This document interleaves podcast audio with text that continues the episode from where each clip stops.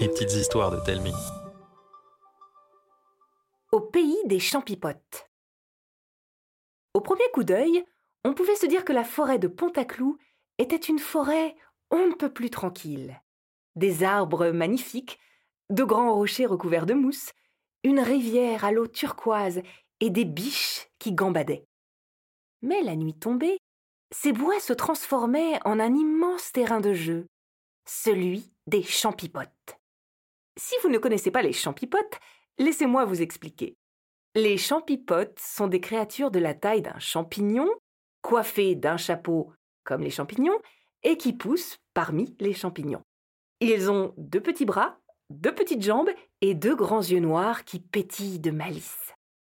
Mais la grosse différence avec leurs lointains cousins immobiles, c'est que les champipotes ne pensent qu'à une chose, s'amuser. À partir du moment où ils se réveillaient, c'est-à-dire lorsque la lumière de la lune venait caresser leur chapeau, jusqu'au moment où ils s'endormaient, quand le soleil pointait le bout de ses rayons, les champipotes ne faisaient que danser, jouer et rigoler. Ils n'avaient pas leur pareil pour inventer un nouveau divertissement. Il paraîtrait qu'ils auraient créé plus de 6000 jeux partout à travers le monde. Le pierre-feuille-ciseau, par exemple, existe grâce aux champipotes. Sauf que leur version s'appelle le pierre-feuille-ciseau brouette arrosoir coquelicot marabout bout de ficelle celle de cheval. Le cache-cache est aussi une de leurs créations. Sauf que certaines parties ont duré si longtemps qu'ils avaient du mal à se souvenir s'ils avaient trouvé tout le monde. Et puis, vu qu'ils ne ressentent pas la moindre douleur, les champipotes ont aussi mis au point des jeux totalement absurdes. Comme le chamboule fou, un jeu de quilles où ils jouent le rôle des boules. Ils ont aussi inventé le saut à l'élastique sans élastique, ou encore le plongeon flaque d'eau. Bref, leur imagination n'avait pas de limite, comme leur joie de vivre, qui leur valait la sympathie de tous les autres habitants de la forêt.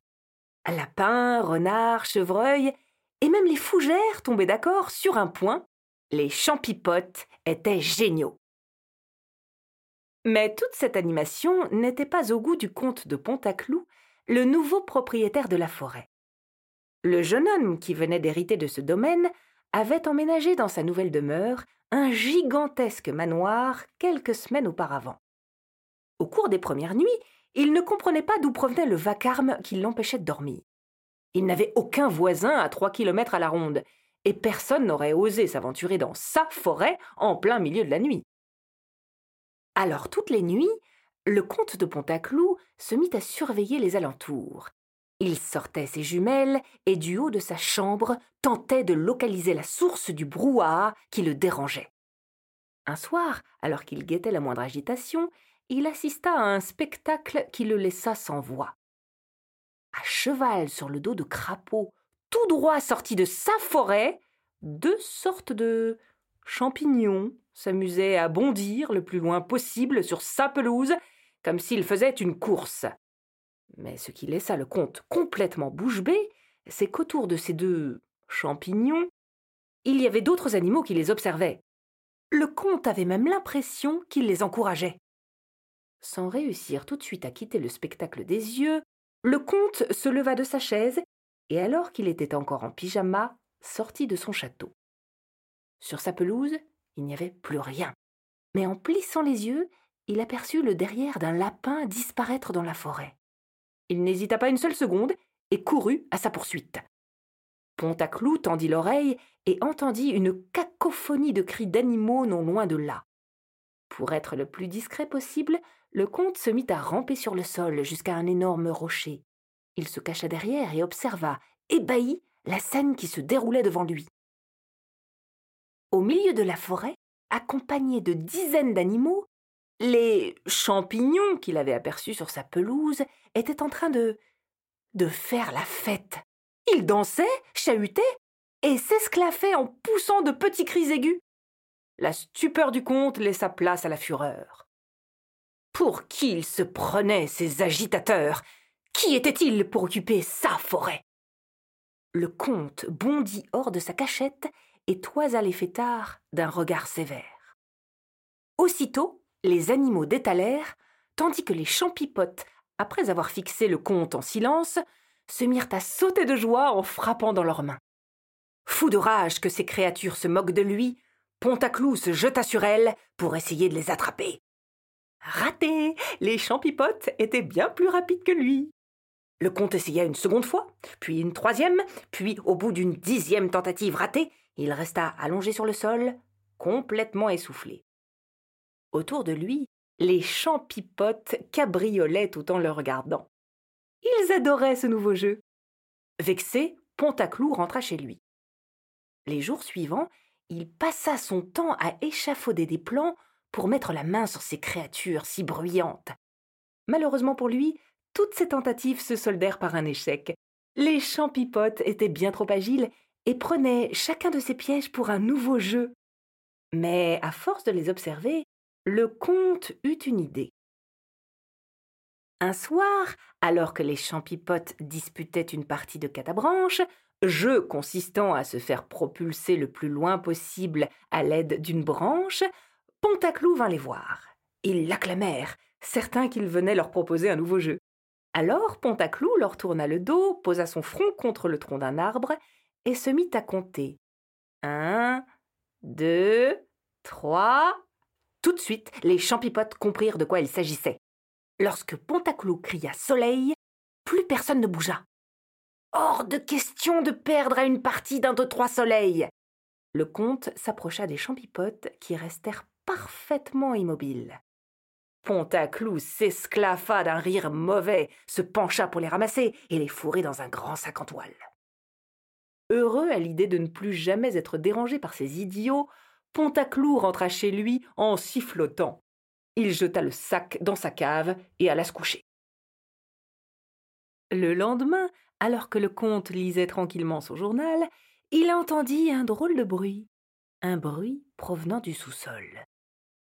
Le regard noir, Pontaclou descendit les marches menant à la cave. Lorsqu'il alluma la lumière, le spectacle lui cloua le bec. Les champipotes s'étaient libérés du sac et s'en étaient servis pour se confectionner des costumes et des masques.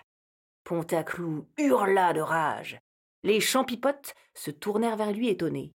Puis l'un d'eux s'avança, prit d'une grande inspiration et hurla à son tour. Les autres l'applaudirent tandis que le champipote les salua. Puis un autre champipote s'avança et lança son plus beau cri. Nouvelle salve d'applaudissements, nouvelle salutation. Un nouveau joueur s'avança. Furieux, Pontaclou alla chercher une grande malle. Et alors que les champipotes continuaient leur concours de cris, il les y enferma. Puis, il remonta pour terminer son journal. Plusieurs jours durant, le comte fut tranquille. Mais un soir, alors qu'il s'apprêtait à manger devant son film préféré, un bruit sourd fit trembler les murs de son manoir. Ça venait du sous-sol. Le bruit se répéta encore et encore. Exaspéré, Pontaclou poussa son plateau repas et descendit à la cave. Arrivé en bas, quelque chose manqua de justesse de lui écraser le pied. La malle où il avait enfermé les champipotes se déplaçait. Ces fous de petits monstres s'amusaient à se lancer contre les parois pour la faire basculer. Pontaclou soupira, s'approcha de la grosse valise et l'ouvrit. Les champipotes le regardèrent avec leurs grands yeux noirs et l'applaudirent de nouveau en poussant de petits cris. Cette fois, c'en était trop. Pontaclou prit les champipotes et les éparpilla aux quatre coins du château. Salle de bain, chambre à coucher, grenier, toutes les pièces de l'immense demeure étaient maintenant occupées par un champipote. Séparés ainsi, il leur serait impossible de s'amuser, et Pontaclou allait enfin pouvoir roupiller tranquillement. En allant se coucher, il contempla par la fenêtre la forêt que son défunt père chérissait tant.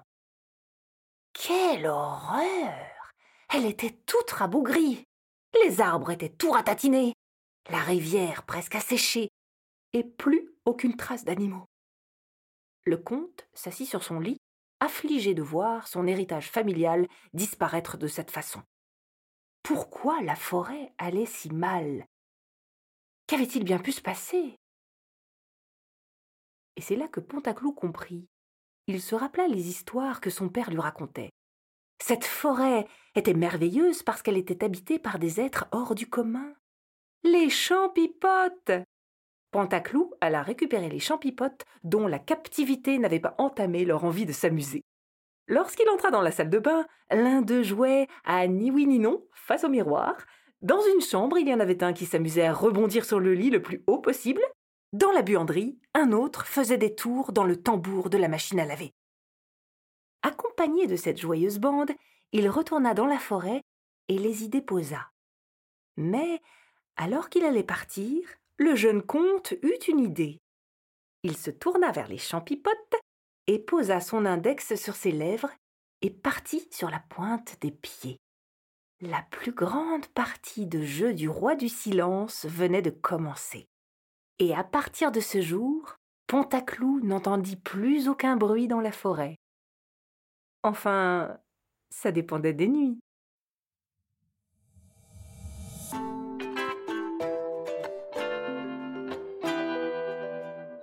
C'était une histoire de Thomas le Petit Corps. Vous avez aimé cette histoire? Dites-le nous par mail, Facebook ou en laissant un commentaire sur votre application de podcast. Ça nous fera très plaisir. À bientôt